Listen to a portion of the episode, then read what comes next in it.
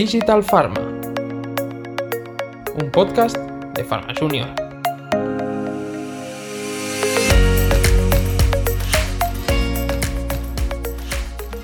Hola a todos, yo soy Ingrid Pino y estáis escuchando Digital Pharma. Estoy con mi compañera Adriana Viladegut. Hola Adriana, ¿qué tal estás? Hola, encantada de conoceros a todos. Y con mi compañero Albert Iranzo. Hola Albert, ¿tú qué tal estás? Hola, buenas Ingrid. Pues muy bien, con muchas ganas de empezar este proyecto. Qué bien, es que estamos todos muy contentos porque hoy tenemos aquí con nosotros a Enric Miquel. Enric es Brand Manager Internacional en Laboratorios Grand Fontaine. Además estudió farmacia en la Universidad de Barcelona, luego se especializó en marketing haciendo un máster en ESADE, un Executive Master, pero ha pasado por todos lados, tanto en laboratorio químico propiamente dicho, como luego estuviste de interno en el Hospital Quirón y también me comentabas que pasaste por la oficina de farmacia. Eh, y además eres triatleta, que eso también lo quería decir porque es un puntazo. Bienvenido, Enrique. Buenas, muchas gracias a todos eh, por, la invitación. Un placer estar, estar con vosotros y me parece súper buena iniciativa la de Pharma Junior. Muchas gracias a ti por estar aquí con nosotros. Y antes de empezar a indagar en tu trayectoria profesional, que es mm, desde luego muy completa, me gustaría que te definieses con dos palabras. Em, dos palabras, diría eh, creatividad e iniciativa. Es un poco los motores que, que me mueven. Qué interesante. Pues voy a dar paso a mi compañera Adri, que estoy segura que está deseando indagar más en tu trayectoria. Genial, gracias Ingrid. Pues yo creo que estos dos eh, adjetivos con los que describes eh, nos van a ir súper bien y creo que son dos de los adjetivos que también describen a Pharma Junior ¿no? y a todos los miembros que estamos, que estamos hoy aquí. Empecemos un poco. Ingrid nos ha introducido tu background, pero también lo queremos escuchar de tu mano. ¿Podrías contarnos así brevemente tu experiencia, tu, trayectoria dentro del sector farmacéutico? Sí, yo le, contaba a Ingrid un poco cómo, había llegado hasta el, hasta el marketing farmacéutico, justamente porque me parece que, las carreras de ciencias, los que venimos de, farmacia, de biotecnología, químicas, biología, etcétera, nos falta a veces un poco eh, visión de la, parte más eh, marketingiana o comercial que existe más allá de, pues, del laboratorio, del, hospitalario, de, la investigación pura. Entonces yo había pasado un poco por, todo eso, por, la farmacia comunitaria, por la de hospital, por análisis clínicos y la verdad que no, que no encontraba mi sitio. Entonces cuando estaba ya casi a punto de, tirar la toalla, eh, encontré una, optativa en el quinto año que se llamaba eh, marketing farmacéutico. Y a partir de ahí pues em, empecé a encarrilar un poco mi, mi carrera, apliqué como, como Product Manager Junior, después pasé a Product Manager Internacional y bueno, hasta hoy y en medio pues han habido proyectos de, emprendimiento, etcétera, pero, pero fue un poco esta la forma de, encontrar el camino, ¿no? uniendo marketing y, y, ciencias de la salud, que era lo mío. Súper, creo que encaja mucho con, con, las ideas que tenemos muchos de los que estamos aquí. Eh, Vamos a romper un poco el hielo. Durante todos estos años eh, que has tenido varias experiencias, eh, sobre todo enfocémonos un poco más en, el sector farma. ¿Puedes compartir algún momento que hayas tenido que haya sido de esos? Tierra, trágame. Sí, esta me, había chivado Ingrid que, que preguntabais esto, eh, pero no, no, ha sido muy difícil porque me he acordado de, bueno, de mi primera visita a, a Vietnam, cuando empecé como, como PM internacional, fue de mis primeros clientes, digamos, eh, importantes. Entonces, bueno, había ido ahí para, hacer una formación de producto, justamente con todos los delegados, estaba pues todo bastante, bastante formal, ¿no? Y entonces en, una pausa, eh, ahí los ascensores pues eran enormes en, el edificio, eh, mucha gente ahí, esto ya en tiempos de coronavirus pues me parece que no, no será posible, habrá que reformar esas instalaciones. Pero ahí estábamos, eh, mucha gente, sobre todo, bueno, había bastantes chicas, por, yo creo también en la industria farma, ahí es, vienen de biología, y pues estaba ahí con, con mi traje todo, Y, la cuestión es que se me ocurrió eh, atarme los zapatos porque se me había setado un cordón y vi que se ponían la mano en la boca, que se empezaban a reír y dije, bueno, no sé qué pasa. Y pues pregunté después y por lo visto pues era como, sí, como mala educación, o era visto como un poco em, ordinario tocarse los pies en, en, público. En fin, tampoco nada grave, pero, pero, pero sí, cosas del, del internacional. igual otro momento fue con, un cliente árabe también de, los primeros que vinieron justamente a Barcelona. Eh, fuimos a un, restaurante vasco y yo pues con mi mejor intención les ofrecí pues, jamón ibérico, ¿por qué no? a, a, un musulmán.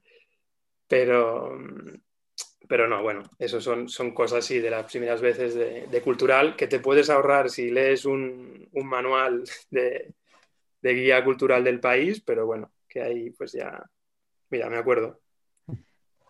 Son, son pequeñas cosas que vamos aprendiendo ¿no? del mundo globalizado en el que vivimos, ¿no? Y, que las aprendes si, si, lees un libro o también si escuchas un podcast como este, ¿no? Y experiencias de otros que han estado en, esta situación.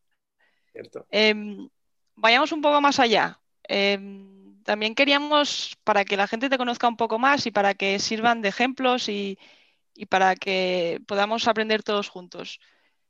¿Tienes algún reto que hayas dicho, mira, esto, o uno o varios, ¿no? Que digas, estos son de los mayores retos que me he encontrado yo durante mi vida profesional. Eh, puede ser eh, cuando estás en un hospital de farmacia o cuando estabas en en la industria farma, uno de esos que digas, buah, reto que lo hayas superado o tal vez no, ¿no? Todos, todos nos sirven. Que hayas aprendido. sí.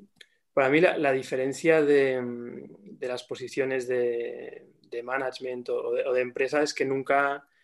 Em, no es como un arquitecto que dice, mira, he acabado la, obra, aquí está, te entrego llave en mano. O el cirujano que dice, mira, he acabado la, la cirugía y ha salido perfecta. O sea, lo nuestro es el reto es como constante, o sea, no acabas una cosa y han surgido otras y es más bien como querer los problemas que, van a pasar sí o sí, pero un poco mantener la actitud esta de, pedir el balón, de que, nos pasen, pasarán cosas, pero vamos a, gestionarlas. Igual, eh, a medida que progresas, diría que el reto más, más grande es las personas, o sea, hacer crecer a las personas en tu equipo, desarrollarlas, porque somos lo más complejo que hay, o sea, eh, inteligencia artificial, lo que, lo que quieras, pero más complejo que, los humanos, pues no hay nada.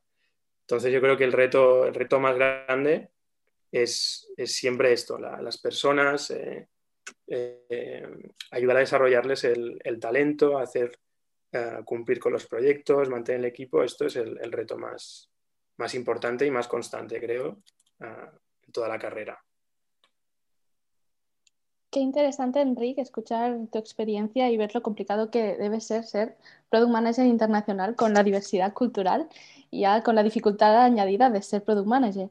Y fíjate que me he quedado con la frase que has dicho eh, al principio de la entrevista que decías que en la carrera no encontrabas tu sitio, que creo que esta frase, eh, todos los que acabamos en la industria nos sentimos más o menos identificados y como decía mi compañera Adri, eh, creo que refleja perfectamente los valores de Pharma Junior, que al final es encontrar nuestro sitio y crear una comunidad unida. Y nada, para seguir indagando un poquito más en tu trayectoria, eh, voy a darle paso a mi compañero Albert. Buenas, Enrique, ¿qué tal? Buenas. Ahora que hemos repasado un poco y que comentabas con mis compañeras un poquito pues, tus experiencias profesionales, eh, tu trayectoria profesional, ¿te parece si nos detenemos un poquito en el presente ¿no? y entrando un poco más en tu área de dominio?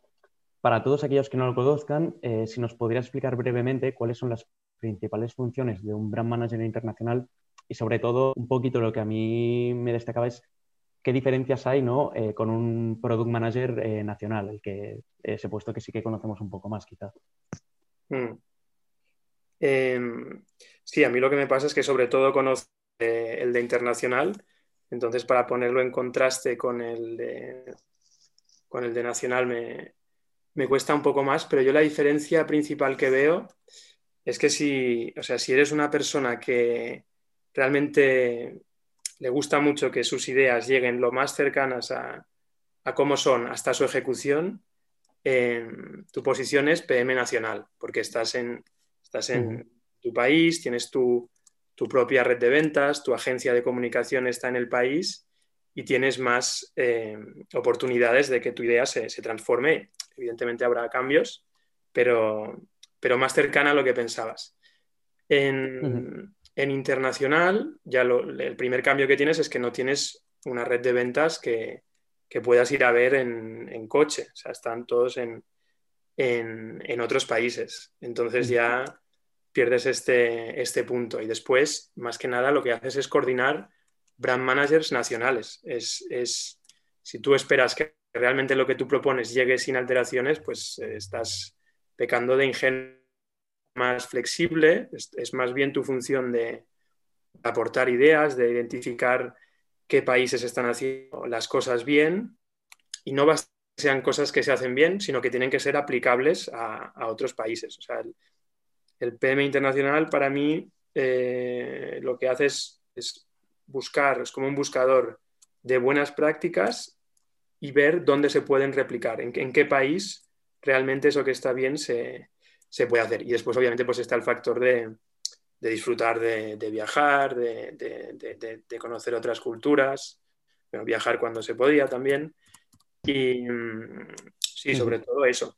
Pero nacional no, he tenido la experiencia personal, sí que me he coordinado con, muchos PMs nacionales y sí que recuerdo esto de algunos que se frustraban a lo mejor con el internacional y pasaban a nacional para realmente ejecutar su plan de marketing. Creo que esto es un No, no, y, muy interesante lo que dices y me viene genial para un poco lo, que vendría a ser la siguiente pregunta, que es, al final, eh, dentro de un Product Manager nacional, pues, ¿qué skills eh, tiene que tener? Es decir, imagínate que tienes que validar los skills de LinkedIn ¿no? de, un Product Manager nacional, pues, ¿cuáles son esos dos, tres que sí o sí eh, deberían estar allí?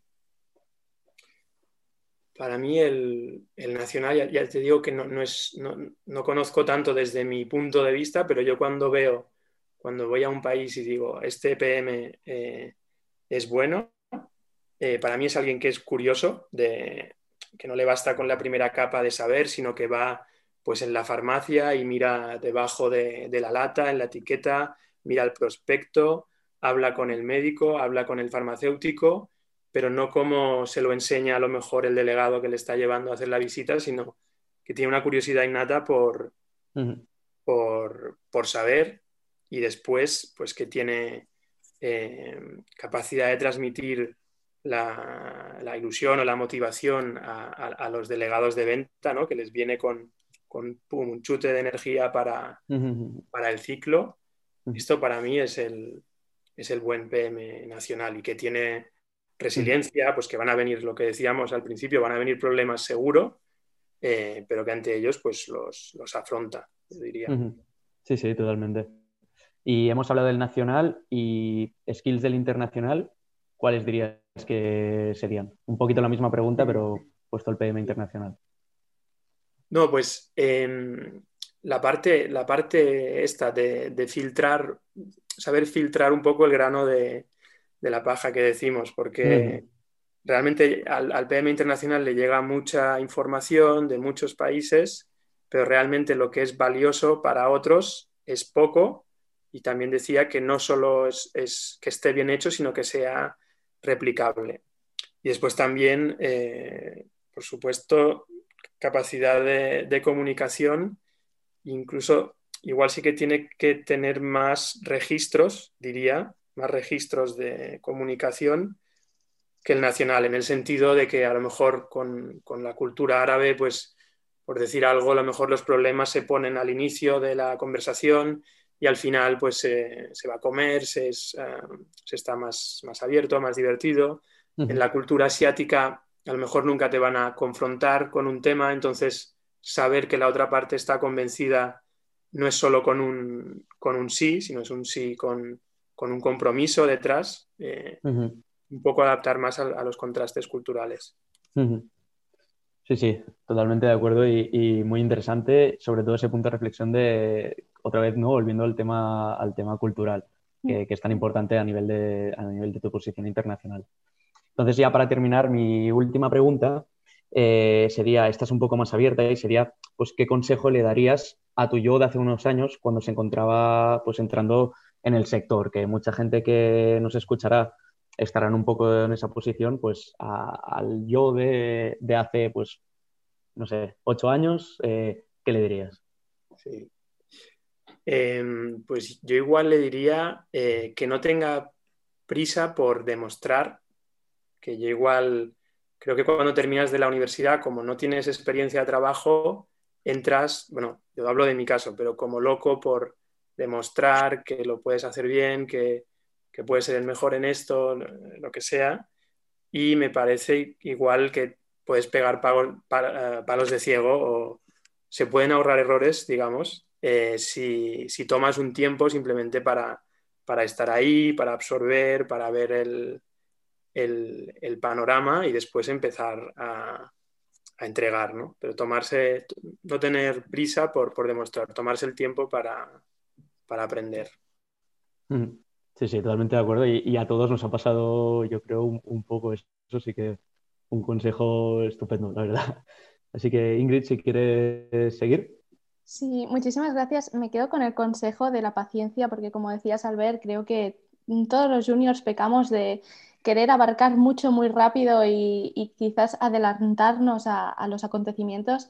Así que me gusta que nuestros oyentes se lleven un mensaje así de paciencia y sobre todo también los valores que decías, ¿no? que cuando Albert te preguntaba eh, qué cualidades tiene que tener un product manager internacional o nacional, eh, te ibas a los valores, eh, a los soft skills, resiliencia, curiosidad y motivación, que esto todos lo tenemos, solo tenemos que trabajarlo y, creo que está en nuestras manos. Así que muchísimas gracias, Enrique, por estar aquí con nosotros. Ha sido un placer, de verdad. A vosotros. El placer ha sido mío. Muchas gracias. Muchas gracias, Enrique. Muchísimas gracias, Enrique.